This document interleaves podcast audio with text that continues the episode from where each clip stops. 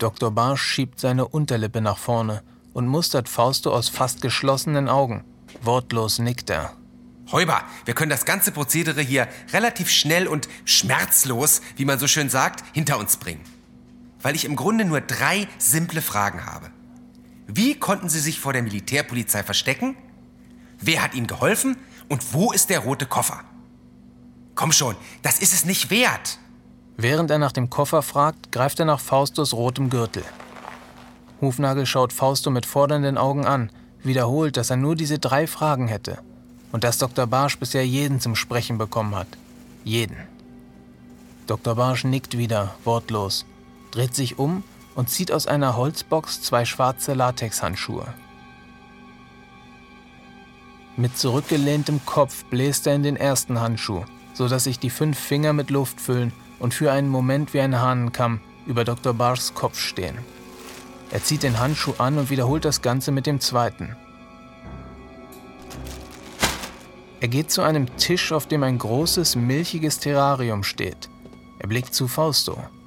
Wieder mit fast geschlossenen Augen, der vorgezogenen Unterlippe und einem leichten, wortlosen Nicken. Mit einer Hand greift er in den milchigen Glaskasten. Fausto schluckt. Er spürt Schweißperlen auf seiner Stirn.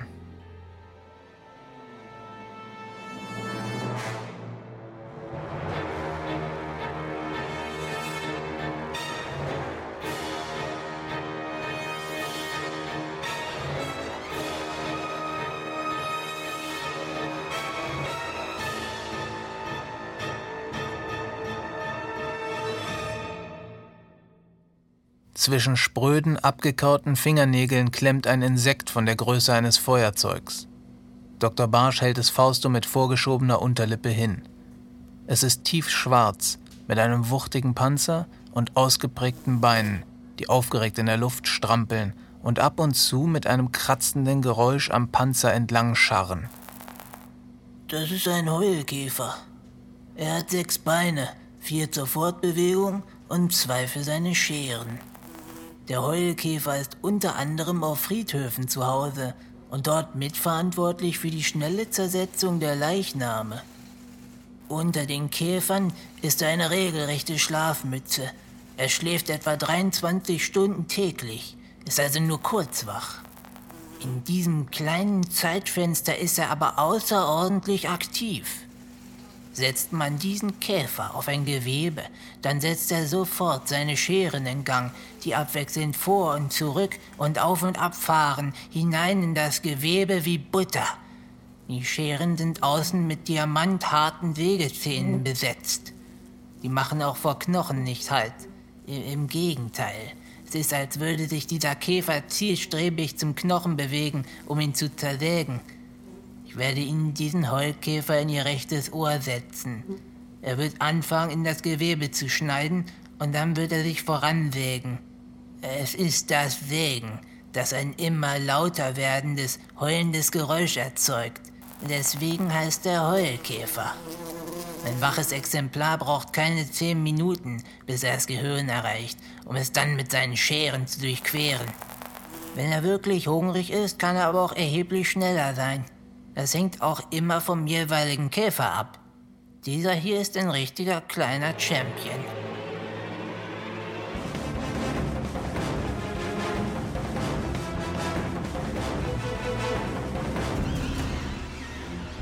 Nickend und mit vorgeschobener Unterlippe schaut Dr. Barsch Hufnagel an, stumm fragend, ob er nun beginnen soll.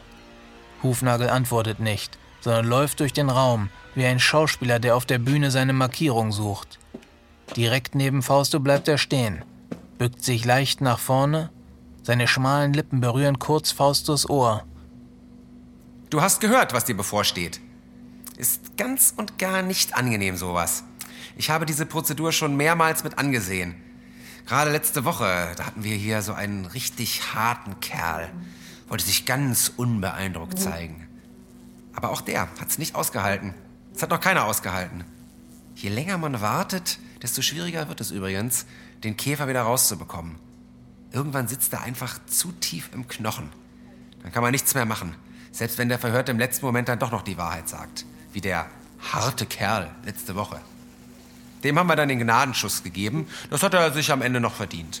Bei sowas will man auch kein Unmensch sein. Also, sag uns, wer dir geholfen hat, oder muss Dr. Barsch mit seinem kleinen Ungetüm zu Werke gehen? Ich habe eine Nachricht für den Polizeipräsidenten Merz. Ich muss sie ihm unbedingt persönlich überbringen. Überzogen und keifend lacht Hufnagel auf. Mit seinem gespielten Lachen will er Fausto zeigen, wie absurd dessen Anliegen ist. Verächtlich fährt sein kantiger Adamsapfel hoch und runter. Fausto versucht keine Regung zu zeigen, will es nochmal versuchen.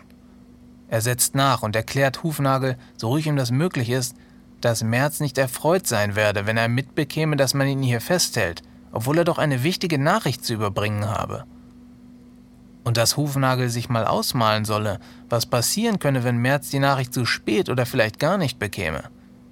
Und wenn er dann rausfinden wird, warum nicht, dann werde das nicht gut ausgehen für Hufnagel. Glaub mir, Bürschlein, wenn wir hier fertig sind, werde ich dich entweder verscharren oder, wenn du sagst, was du weißt, dann werde ich dich irgendwo im Wald aussetzen. Aber zu März kommst du jedenfalls nicht, damit das mal klar ist. Dr. Barsch, Sie können dann. Langsam kommt Dr. Barsch auf Fausto zu. Faustos Blick ist starr auf den Käfer gerichtet, dessen Beine noch immer aufgeregt umhergreifen. Als er näher kommt, kann Fausto die kräftigen Vorderbeine erkennen, die Dr. Barsch bewusst von sich weg und ihm entgegenhält. Das sind wohl die Sägescheren, denkt Fausto. Weniger als ein Meter trennt ihn nun noch vom Käfer. Andächtig und zeremoniell bewegt sich Dr. Barsch auf den letzten Schritten. Fausto hört das Kratzen der Beine, die am Panzer entlang scharren, riecht den unter dem Kittel des Folterknechts hervordünstenden Schweiß, er beißt die Zähne aufeinander. Sein Herz rast. Gleich, gleich, denkt er.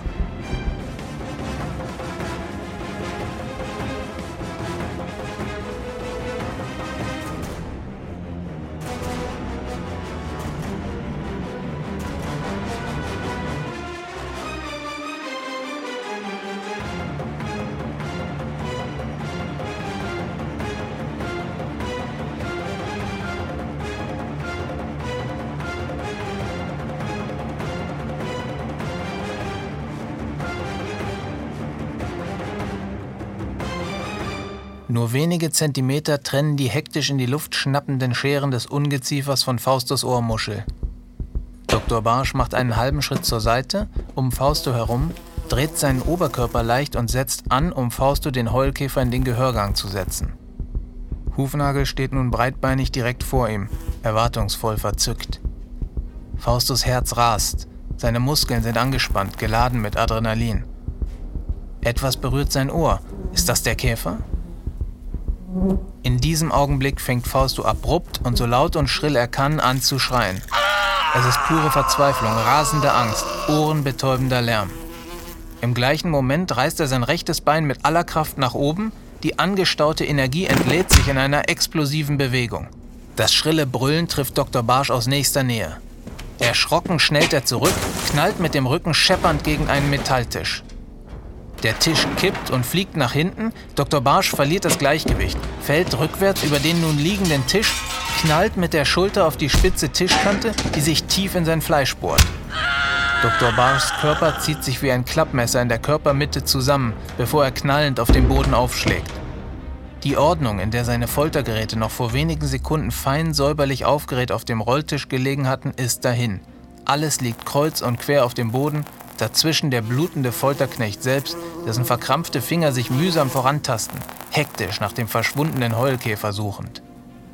Faustus Schienbein rast ungebremst, mittig und satt zwischen die Beine des schulterbreit vor ihm stehenden Hufnagel. Vom stechenden Schmerz unerwartet übermannt schießen Hufnagels Pupillen nach oben. Sein Kopf knallt zurück, ins Genick, nach hinten und der lange Körper des Rottenführers sinkt wie ein erschossener Cowboy in einem billigen Western auf die Knie. Noch während Hufnagel in sich zusammensackt, stößt Fausto sich mit beiden Beinen vom Boden ab. Seine Arme sind nach wie vor an die Lehnen des Stuhls gespannt und so hängt der Stuhl nun rücklings am gebückt stehenden Fausto wie der kräftige Schwanz eines Reptils. Mit einer schnellen, wuchtigen Bewegung dreht Fausto sich um die eigene Achse. Der Stuhl erwischt mit einem laut hörbaren Knacken den baumelnden Kopf des knienden Hufnagel, der widerstandslos und schwungvoll auf dem gefliesten Boden aufschlägt. In der tiefen Hocke Da der Stuhl keine andere Körperhaltung zulässt, bewegt sich Fausto auf den nach wie vor am Boden liegenden Dr. Barsch zu. Ein tellergroßer Blutfleck ist unter dessen Schulter sichtbar. Die rote Flüssigkeit saugt sich langsam in seinen weißen Kittel. Seine Brille ist verrutscht, Panik ist ihm ins Gesicht geschrieben. Hastig und mit schmerzverzerrtem Ausdruck reißt er seine Arme in die Höhe, um seinem Gegenüber zu signalisieren, dass von ihm keine Gegenwehr zu erwarten ist. Fausto brüllt den Mann an, er solle ihm sofort die Arme losmachen oder er werde ihn mit dem Stuhl zermatschen. Ohne auch nur einen Moment zu zögern, richtet sich Dr. Barsch stöhnend auf und öffnet die stramm gebundenen Lederriemen, die Fausto an den Stuhl fesseln. Krachend geht der Stuhl zu Boden. Der Käfer! entfährt es Dr. Barsch, bevor er sich panisch durch die Haare fährt und seine Ohren abtastet. Indem er leicht sein Kinn hebt, deutet Fausto in Richtung des noch reglos auf dem Boden liegenden Hufnagel. Ein flinker schwarzer Käfer krabbelt dessen Hals entlang in Richtung Kopf. Fausto wird übel, als er sieht, wie der längliche schwarze Käfer seine Beinchen in Hufnagels Ohr schiebt und dann langsam in einer korkenzieherartigen Drehbewegung im Gehörgang verschwindet. Ein Winseln. Ein wehleidiges, gebeuteltes und hilfloses Winseln und ein leichtes Zucken der Augenlider. Ansonsten liegt der lange Mann in seiner grauen Filzuniform einfach nur da. Fausto überlegt noch, womit er auf Dr. Barsch einschlagen könnte. Da bleibt sein Blick an der Praxistür hängen. Der Schlüssel steckt. Mit einem energischen Satz springt er zur Tür, zieht den Schlüssel ab öffnet die Tür, verlässt den Raum, schlägt die Tür hinter sich zu, schließt ab und lässt den blutenden Dr. Barsch mit vorgeschobener Unterlippe neben dem milchigen Terrarium zurück.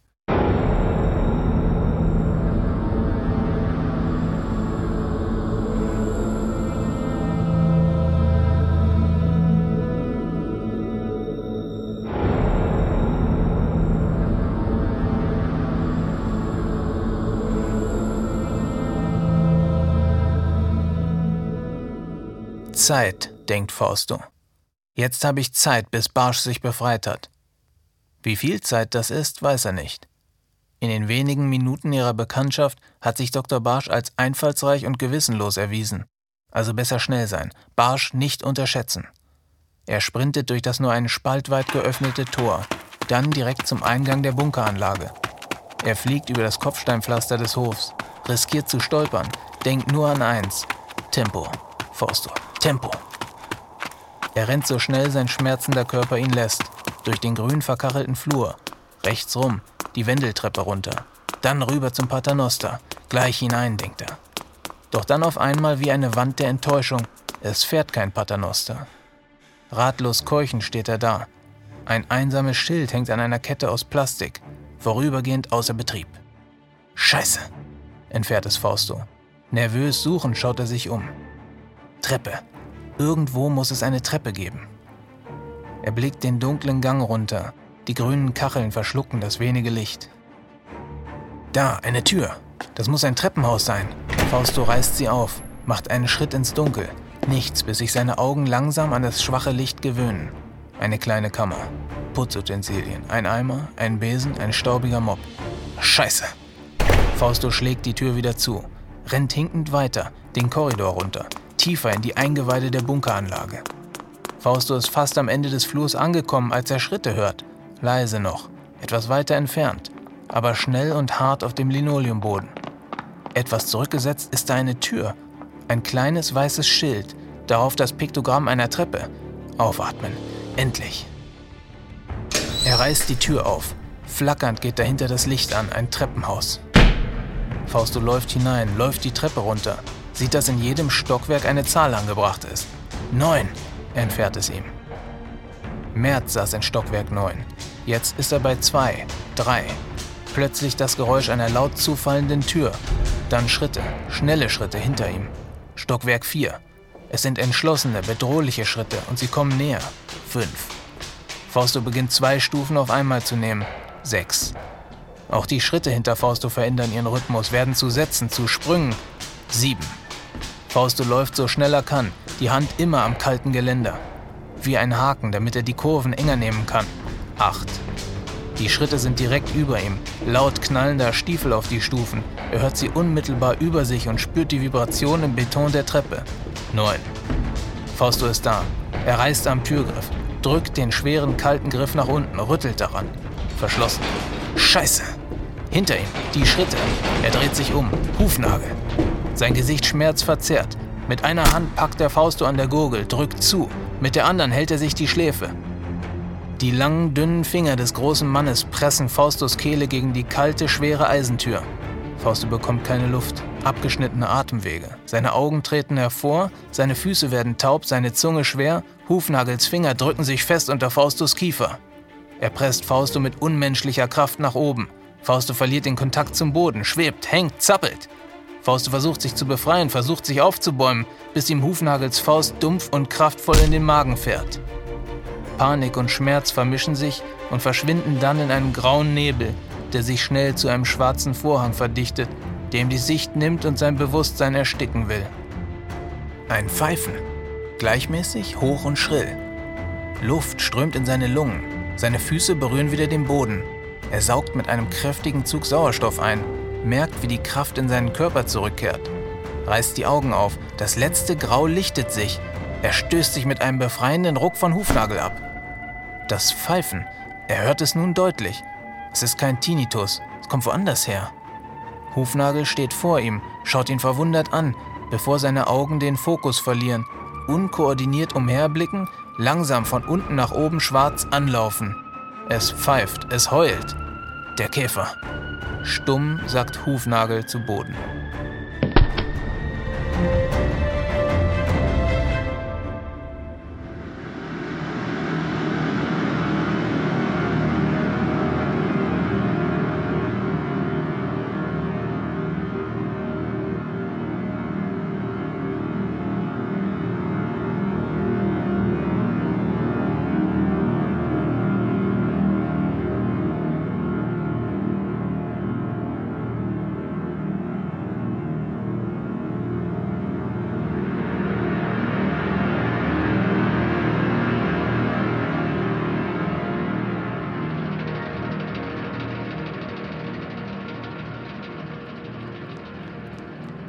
Fausto steigt über Hufnagel und rennt dann die Treppe hoch ins nächste Stockwerk. Die Tür in der Acht ist offen. Ein schwach beleuchteter Korridor mit Linoleumfußboden, wie damals in Faustos Schule.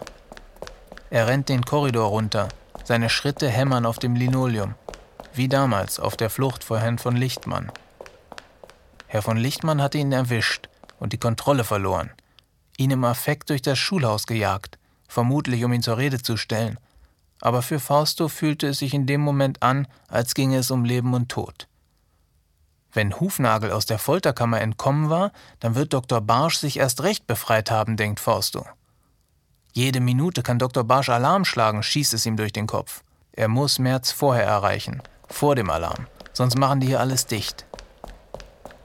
Außer Atem stoppt Fausto aus vollem Lauf vor dem Paternoster, diesem alten Ungetüm aus Stahl und Holz. Eine Kabine kann er sehen. Ihr Fußteil steht oben an der Öffnung. Nach unten ist der Schacht dunkel. Fausto kann nicht erkennen, wie weit die nächste Kabine entfernt ist. Die Kabinen sind an zwei Seilen aufgehängt, eins links und eins rechts. Fausto greift nach dem rechten. Es ist schmierig, aber nicht rutschig. Etwas stumpf und leicht klebrig, wie getrocknetes altes Öl. Eine Etage kann ich schaffen, denkt er sich. Die paar Meter, denkt er, das müsste man hinbekommen. Entschieden und fest greift er mit beiden Händen nach dem Seil, klemmt seine Füße darum, geschickt wie ein Klammeraffe, wenn Herr von Lichtmann das sehen könnte. Das ganze Gewicht seines Körpers hängt nun am Seil, zieht ihn nach unten. Er merkt, dass das ölige Seil nicht so rutschfest ist, wie er angenommen hatte. Mit aller Kraft presst er seine Hände und Füße zusammen, sucht Halt, versucht das Abrutschen zu verhindern, aber es hilft nichts. Er rutscht, nimmt Fahrt auf, seine Hände brennen, er wird schneller. Die Hände fangen an zu schmerzen, seine Haut verbrennt. Als er es riecht und der Schmerz brutal zusticht, lässt er reflexartig los und fällt in den dunklen Paternoster-Schacht. Doch er fällt nicht lange, knallt ungebremst auf die nächste Kabine wie ein Sack Mehl. Das dumpfe Echo hallt durch den Schacht. Er hört es, freut sich trotz all der Schmerzen, er lebt noch und er sieht Licht etwa anderthalb Meter über ihm eine Öffnung im Schacht, vermutlich das nächste Stockwerk. Er braucht zwei Versuche, bis er hochkommt. greift mit den offenen Händen an die Kante der Öffnung, zieht sich hoch mit aller Kraft. Der Schmerz macht ihm zu schaffen. Er muss ihn rauslassen, röhrt ihn richtig hinaus, hieft sich über die Kante ins Treppenhaus. Neun. Er sieht die Zahl neun an der Wand. Endlich das richtige Stockwerk. Vorsichtig steht er auf. Sein linkes Knie schmerzt, lässt sich kaum belasten. Aber so kurz vor dem Ziel, noch immer ist es ruhig, noch kann er Merz erreichen und Mirsa befreien. Noch ist alles möglich. Jetzt oder nie, denkt er, und kämpft sich vorwärts mit zusammengebissenen Zähnen. Er schleppt sich den Korridor entlang, bis er vor der Tür des Oberst steht. Er atmet zweimal tief durch und stößt dann die Tür zu Merz Büro auf.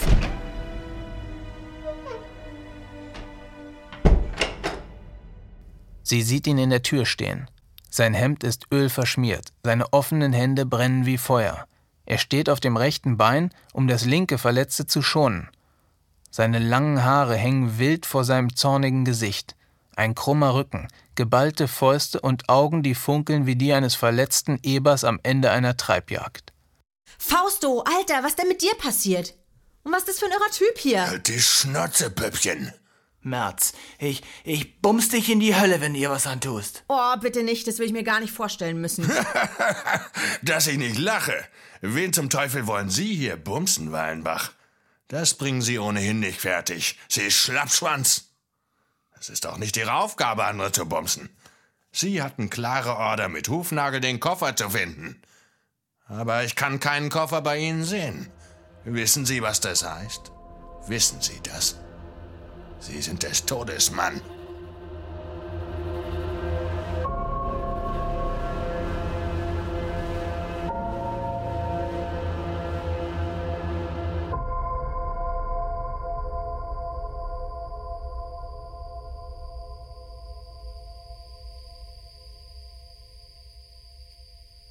Scheiße, was ist hier eigentlich los? In was für eine Hölle sind wir hier gelandet? Schnauze, Mäuschen, oder ich beiß dir dein Köpflein ab.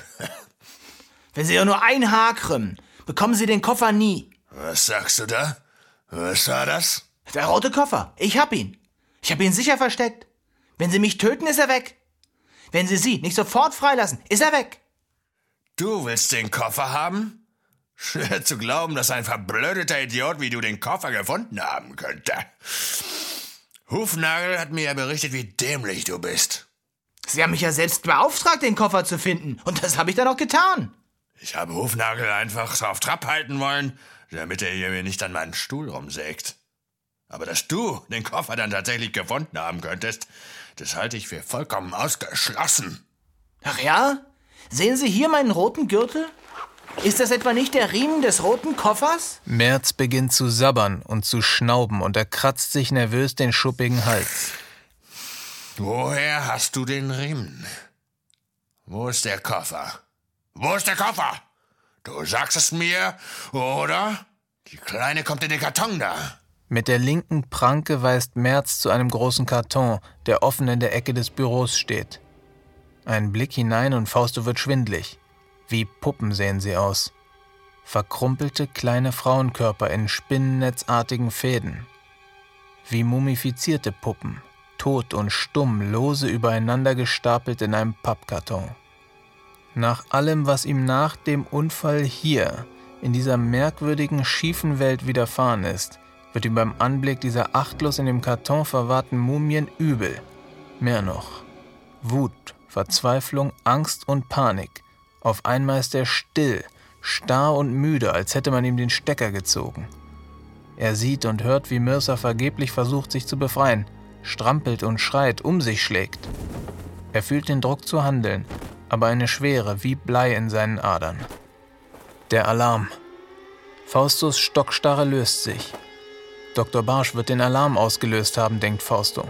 Dr. Barsch, das feige Schwein, dieser kleine, willfährige Folterknecht. In Sekunden werden Soldaten hereinstürmen und tun, was Merz ihnen befiehlt. Wut füllt seine Brust, kocht hoch. Die Sirene lässt auch Merz nicht unbeeindruckt. Er schnaubt und schlägt Mirsa vorne über auf seinen Schreibtisch. Ihr Kopf knallt hart auf die Tischplatte. Einige darauf liegende Gegenstände fliegen scheppernd auf den Boden. Schnell, denkt Fausto, und bewaffnet sich mit einem heruntergefallenen Brieföffner. Wie eine Wassermelone, das hat er mal gelesen. Auf jemanden einstechen sei wie eine Wassermelone zu schlachten. Merz spürt Faustus Entschlossenheit. Er watschelt flink und schnaufend zum Bücherregal hinter seinem Schreibtisch und drückt ein darin stehendes rotes Büchlein, eine Attrappe mit Notrufknopf. Wache? Verstimmen.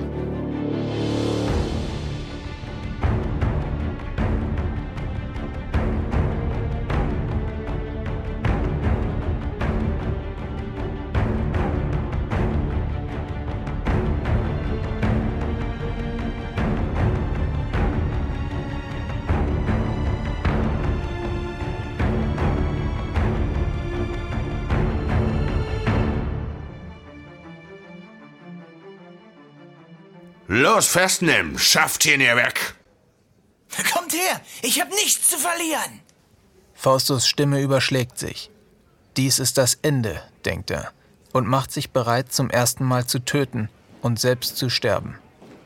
Noch immer strömen grau uniformierte mittelgroße Männer herein, fluten den Raum mit ihrer erdrückten, schlichten Folgsamkeit. Merz schnaubt. Seine fetten Lippen glänzen vom Speichel, der ihm übel riechend über die Lefzen läuft. Noch immer drückt er Mirsa mit einer seiner schweren Pranken brutal auf den Schreibtisch. Ihre Hände suchen nach Greifbarem, wandern in all dem Durcheinander unauffällig über den Schreibtisch. Die Soldaten stehen eng gedrängt in einem Kreis um Fausto herum, der gespannt und mit aufgerissenen Augen und gezücktem Brieföffner den Kreis abmisst und wartet, dass sich der erste Soldat regt. Wer auch immer zuerst zuckt, dem ramm ich die Spitze mit voller Wucht in die Brust, und zwar blitzschnell, und dann zum nächsten, denkt er. Los, festnehmen, festnehmen, den Kerl, los! Papierblätter, leere Sardinenbüchsen, Büroklammern, endlich ein Stift, ein Bleistift. Nicht besonders spitz, aber auch nicht völlig stumpf. Sie greift ihn, packt fest zu, wartet darauf, dass der Druck der Pranke nachlässt und sie sich bewegen kann. Sie spürt, wie die Luft um sie herum dünn wird, wie die Zeit davonläuft, die Wände sich auf sie zubewegen. War dies das Ende? Würden sie ihn umbringen, hinrichten? Und sie, was würden sie mit ihr anstellen? Sie konnte ihn sehen, wie er mit dem Brieföffner um sich herumfuchtelte, um die Soldaten fernzuhalten. Einen hatte er bereits erwischt, direkt ins Solarplexus. Schnell war es gegangen, aus Grau war rot geworden. Der Soldat war gefallen, die Lücke geschlossen worden, nichts war gewonnen außer eines kurzen Augenblicks, eines kleinen Aufschubs. Da ist es, der Druck auf ihrem Rücken lässt etwas nach. Die Pranke ist noch da, hält sie noch fest, aber lockerer. Ihre Füße suchen den Boden. Verankern, denkt sie. Fest stehen, am Boden verankern und dann mit aller Kraft herumdrehen, seinen Griff überwinden und ihm den Stift in den Hals schlagen, so tief wie möglich und nicht loslassen, sondern durchdrücken, herumdrehen, dem ganzen Spuk hier ein Ende bereiten. Sie macht sich fertig, sieht Fausto aus den Augenwinkeln wieder einen Soldaten erwischen, dann wird er gepackt, schlägt um sich, erwischt noch einen, wird zu Boden gedrückt und dann sind nur noch die grauen Uniformen zu sehen. Stellt ihn auf! Stellt ihn auf! Ich will ihn sehen. Er soll mich sehen, wie ich seiner kleinen Angebeteten den Kopf abbeiße. Zwischen dem grauen Filz kommt Faustus brauner Schopf zum Vorschein. Der Kopf hängt schlaff zur Brust, die Zunge aus dem Mund. Ist er tot? Zertrampelt vom grauen Herr der gesichtslosen Austauschbaren? Noch fester umklammert sie den Stift in ihrer Hand, überlegt, ob Merz Griff sich noch lockern wird, sie darauf warten sollte, oder ob sie jetzt ihre Chance ergreifen sollte. Die mittelgroßen grauen Männer haben Fausto aufgestellt, halten ihn. Er hängt vor ihnen herab wie eine leblose Vogelscheuche. Weckt ihn auf! Sie schütteln ihn und er lässt sich schütteln. Willenlos zappeln seine Glieder wie die einer Marionette. Aus ihrem Augenwinkel sieht sie ihn, und für den Bruchteil einer Sekunde trifft ihr Blick seinen. Er ist wach, denkt sie. Er hat mich gesehen, denkt sie. Spielt er denen was vor? Bringt ihn her! Seine Füße schleifen über den Boden. Links und rechts stützen ihn die Soldaten, deren ausgemergelte Handgelenke aus den zu großen Ärmeln ihrer grauen Filzanzüge ragen. Sie spürt, wie der Druck der Pranke auf ihrem Rücken sich erhöht. Der Kommandant sammelt Kraft, denkt sie. Er spannt sich an. Vorbei die Chance. Vielleicht. Kommandant, wir haben den Auslöser des Alarms gefunden. Es war Dr. Barsch, einer der Ärzte. Ein Patient ist ausgebrochen und flüchtig. Zudem haben wir im Treppenhaus die Leiche des Rottenführers Hufnagel gefunden. Sieht aus, als hätte man ihm ein Loch in den Schädel gefräst. Das ist doch alles längst kalter Kaffeeseewurm. Da steht oder besser gesagt hängt er doch, der Flüchtige. Kommandant, das ist nicht alles. Wir haben außerdem den Kirschner Fäusel und seine Frau auf dem Gelände aufgegriffen. Sie bringen ihnen den roten Koffer. Wir wollten ihn öffnen, aber die Frau des Kirschners warnte uns, dies sei das Privileg des Kommandanten. Sie würden jeden auf der Stelle hinrichten lassen, der Hand an den Koffer legt. Wie sollen wir verfahren, Kommandant? Der Koffer! Fäusel hat also den Koffer. Bringen Sie ihn herein, den Kirschner.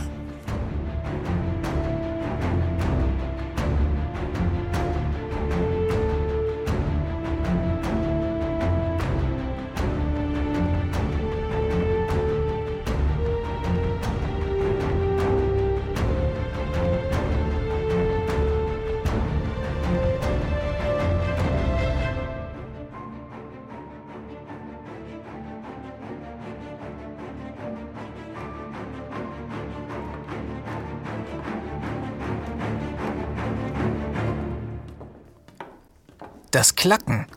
Er kennt es. Es weckt ihn auf aus seinem Dämmerzustand. Die schweren Holzschuhe, die kleinen Schritte, die vier Füße, dieser Rhythmus, diese hörbare Symbiose, diese Belgier, Verschwörer, Widerständler, die von ihm Verratenen und jetzt vielleicht die letzte Hoffnung. Lasst sie durch! Die grauen Uniformen weichen zurück, bilden eine Gasse. Langsam schreiten sie voran, Hand in Hand, die kleine Frau mit dem Dutt und der fanatischen Entschlossenheit und Härte in ihrem kargen Pferdegesicht, er mit schwarzem Pagenschnitt und großen, dunklen Tränensäcken neben der kleinen, harmlosen Kartoffelnase. Das Klacken ihrer Klocks auf dem blutroten Linoleumboden. Ihre dunkle Strickjacke, ihr langer Bauernrock, sein tiefblauer Anzug von der Avenue Louise. Klack, klack, klack. Ihre Mienen sind angespannt, Schweißperlen auf der Stirn. Ihre Hände klammern sich aneinander. Klack, klack, klack. Der Raum steht still. Merz sabbert, röchelt. Seine gierigen Augen sind auf den Koffer fixiert, den Beatrix trägt. Klack, klack, klack. Wie ein Kind an Weihnachten steht der fette Merz da. In seinen Mundwinkeln Blasen von Speichel. Sein Doppelkinn und seine Wangen glühen. Er ist erregt. Die beiden stehen nun dicht vor ihm. Beatrix macht einen Schritt auf Merz zu, verbeugt sich, ganz leicht, fast vorsichtig. Sie hebt den Koffer an, um den ein roter Riemen gespannt ist, der dem gleicht, den Fausto um seinen Bauch trägt. So, als würde sie ein teures Schmuckstück präsentieren, legt Beatrix den Koffer langsam und achtsam vor Merz auf seinen großen, schweren Schreibtisch, etwa einen halben Meter von Mirsa entfernt, die noch immer vornüber gebeugt von Merz auf die Tischplatte gepresst wird. Die Ungeduld ist dem Kommandanten ins Gesicht geschrieben. Sein Speichelproblem ist unüberhörbar. Mit offenem Mund saugt er, was nicht über die Lefzen abläuft, von seiner Zunge tief in seinen Schlund. Das grunzende Geräusch ist unerträglich. Fäusel und Beatrix stehen Hand in Hand da, angespannt, aufgeregt. Mirsa kann zwar den Koffer nicht sehen, ihr Kopf ist zur anderen Seite gedreht, aber sie merkt, dass Merz sich gleich bewegen wird und sie etwas Bewegungsspielraum bekommen wird.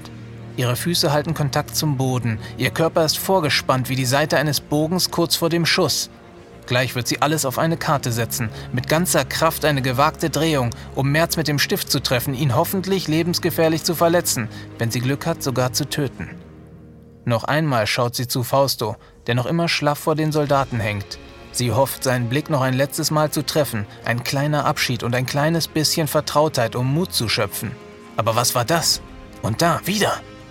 Seine Augen, sie sind wach, schauen Sie an! Es ist, als schüttle er den Kopf, Ganz leicht, kaum merklich. Weiß er, was sie vorhat? Will er sie abhalten? Hat er Angst? Ist er feige? Der Druck lässt nach. Merz verlagert sein Gewicht hin zum Koffer. Sie greift den Stift noch fester, macht sich bereit, schaut noch einmal zu Fausto, dessen Augen klar und aufgerissen sind. Sein Kopf bewegt sich deutlicher, so deutlich wie möglich, ohne aufzufallen. Er will sie abhalten, und es wirkt nicht ängstlich, wie er da hängt, gezeichnet von den Erlebnissen dieses Horrortrips. Will er, dass Merz den Koffer öffnet? Er hat einen besseren Blick in den Raum als sie. Er will, dass Merz beide Hände benutzt, damit ich mich hier befreien kann, denkt sie. Das Klicken des Kofferschlosses, denkt sie, das ist mein Signal.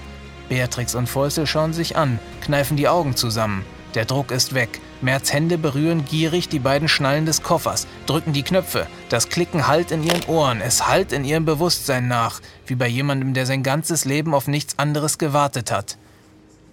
Ihre Füße drücken sich in den Boden. Adrenalin explodiert in ihren Muskeln, in den Waden, in den Schenkeln, im Bauch und im Rücken. Ihr Gehirn hat den Bewegungsbefehl bereits gegeben. Aus den Beinen heraus beschleunigt sie die Drehung des Rumpfes. Zuerst nur wenige Millimeter zwar, aber der Stift ist auf der Außenbahn schon auf dem Weg zum Hals des Kommandanten. In diesem Bruchteil einer Sekunde ist das alles noch kaum sichtbar. Und plötzlich ist da Verwunderung, Bewegung, Durcheinander. Fausto hat seinen Zustand von halbtot zu quicklebendig mit einem Mal umgestellt, sich blitzschnell und überraschend losgerissen. Sie nimmt es kaum wahr, ist fokussiert auf ihre eigene Bewegung, ihr Ziel. Die geringe Entfernung hat Fausto schon bewältigt. Er springt. Der Nachhall des Klickens ist noch da, das schmatzende Geräusch aufeinanderliegender Lederflächen. Merz öffnet den Koffer, dessen Ober- und Unterteil noch leicht zusammenhaften. Fausto umfasst Mirsas Torso, erwischt sie mit voller Wucht und stößt sich mit ihr vom Schreibtisch ab, weg vom Koffer. Der Stift fliegt aus ihrer Hand in Richtung Zimmerdecke und Fausto und Mirsa in das große Sprossenfenster. Auf das Lederschmatzen folgt ein letztes leichtes Klicken. Für einen kurzen Moment herrscht Totenstille, dann knallt es. Zuerst ein leises, sauberes, technisches Knallen, dann ein Beben, ein gurgelnder Krach, Holz zersplittert, Materie zerbricht, verbiegt, das Klirren von Glas. Sie stürzen durch das Fenster, fallen und fallen in die Tiefe des tosenden Wannsees.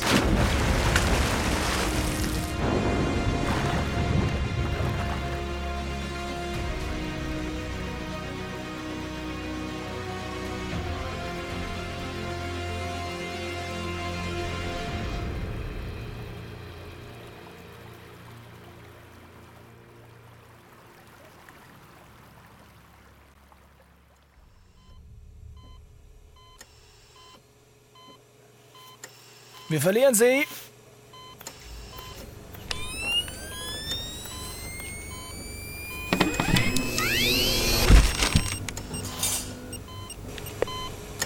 Beide stabil.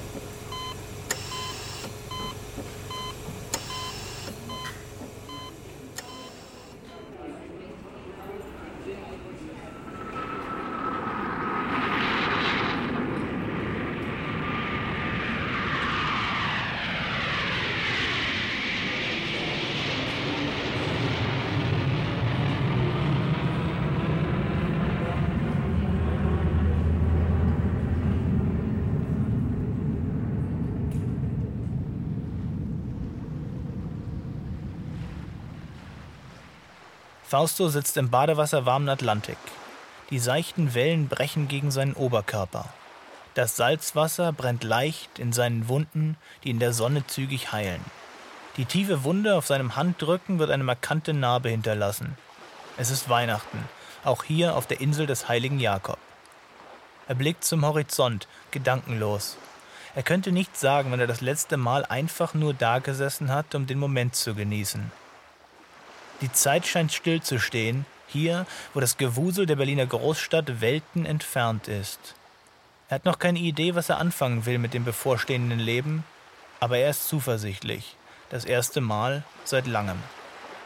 Mirsas Rufe, doch mal aus dem Wasser zu kommen und etwas zu essen, reißen ihn aus seiner Gedankenlosigkeit.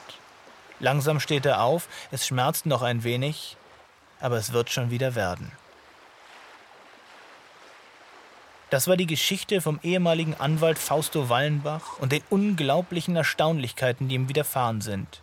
Eine Geschichte vom Schicksal, das manchmal merkwürdige Pfade beschreiten muss, wenn es sonst keinen Weg findet, an uns heranzukommen.